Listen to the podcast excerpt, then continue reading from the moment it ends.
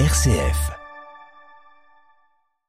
Alors, je vous propose que l'on prolonge l'entretien qu'on vient d'avoir avec l'abbé François de Dieu. Je vous rappelle une dernière fois le, le titre de cet ouvrage, Curé à durée indéterminée aux éditions Artege. Et ce matin, avec Jean Pruvot. Bonjour Jean, on va se pencher sur un mot qui est, au fond, lié presque à tout cela. C'est la doctrine qui vient un petit peu réglementer tout cela. Qu'est-ce qu'on peut dire de ce mot doctrine, Jean? Et eh oui, voilà un mot qui parfois inquiète parce que son sens peut paraître figé dans un ensemble de principes, mais à dire vrai, son étymologie nous ramène vers son sens fondamental qu'il le rattache à toute une famille dans laquelle on retrouvera bel et bien le début même du mot doctrine qui commence comme le mot docteur. Vous voulez dire, Jean, que doctrine et docteur sont de même famille? Ben, En effet, Simon, alors tout part du latin docere, enseigner et même faire admettre quelque chose par l'enseignement, en résonance avec le grec dokain, signifiant admettre, paraître, juger, d'où l'idée d'ailleurs du dogme.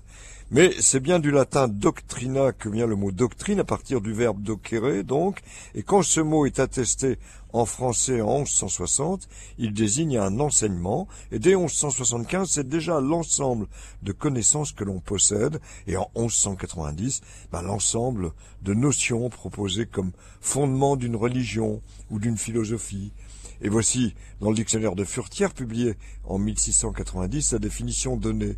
Doctrine, savoir, érudition, ce qu'on a appris en lisant, en voyant le monde, avec un exemple explicite, ce professeur a un grand fond de doctrine.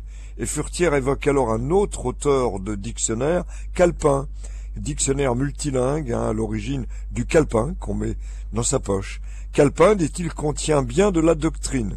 Bah, cependant, perce déjà l'idée de principe précis avec l'exemple suivant. Il y a une bonne et une saine doctrine dans ce livre. Et les exemples suivants laissent deviner un autre sens. Euh, Furtière termine en effet son article par les pères de la doctrine chrétienne, et en ce XVIIe siècle, très intolérant, la doctrine qu'enseignent les calvinistes est condamnée.